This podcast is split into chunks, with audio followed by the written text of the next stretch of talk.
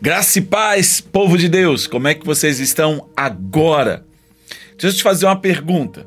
O que, que você faz na vida? Você é uma simples dona de casa? Você é um consultor de empresas? Você é um advogado? Você é um profissional liberal? O que, que você faz? Quem é você?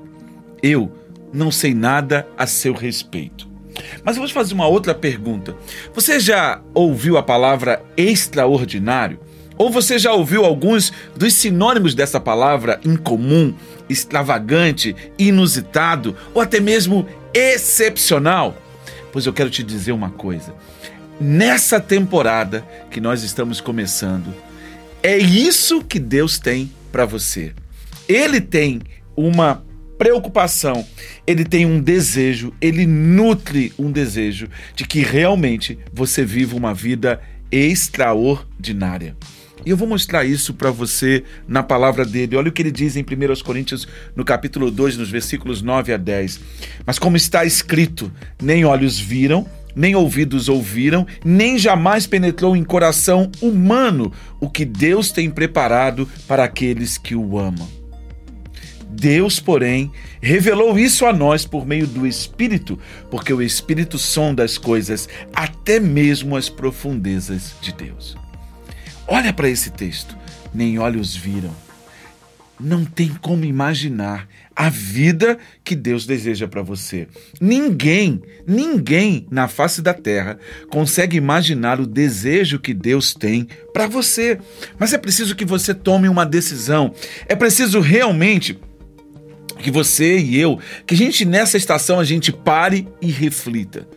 Você sabe quanto custa a multa por ultrapassar em faixa contínua? Olha, é uma multa, pelo que eu pude pesquisar, é até proporcional. Ela pode variar de R$ 1.467 até R$ 3.000. Sabe por quê? Porque quando você ultrapassa em faixa contínua, você entra em desacordo com o Código Brasileiro de Trânsito. E isso tem uma consequência. Nós somos penalizados com sete pontos na nossa carteira de habilitação. Bem, se quando eu cruzo, é, quando eu transgrido uma lei de trânsito, eu entro em desacordo, isso significa que se eu transgredir as leis que Deus tem estabelecidas na Sua palavra para a minha vida, eu nunca vou conseguir alcançar o extraordinário.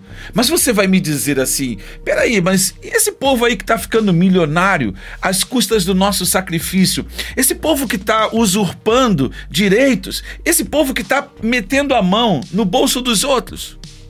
Então, olhe para o Salmo de número 73. Na perspectiva do eterno, eles já estão mortos. É só uma questão de tempo. Então, o que, que eu e você precisamos fazer? Simples. É como se nós precisássemos alinhar o nosso coração aos princípios dele. Quer viver o extraordinário? Abra o teu coração para um relacionamento com o eterno. Comece nesse tempo a fazer um alinhamento, porque ele diz: nem olhos viram, nem nenhum ouvido conseguiu captar, não penetrou no coração de homem algum o que Deus tem preparado para quem tem um relacionamento com ele há uma vida extraordinária. Há algo excepcional aguardando a mim e a você. Mas o nosso coração precisa entrar em alinhamento com Ele.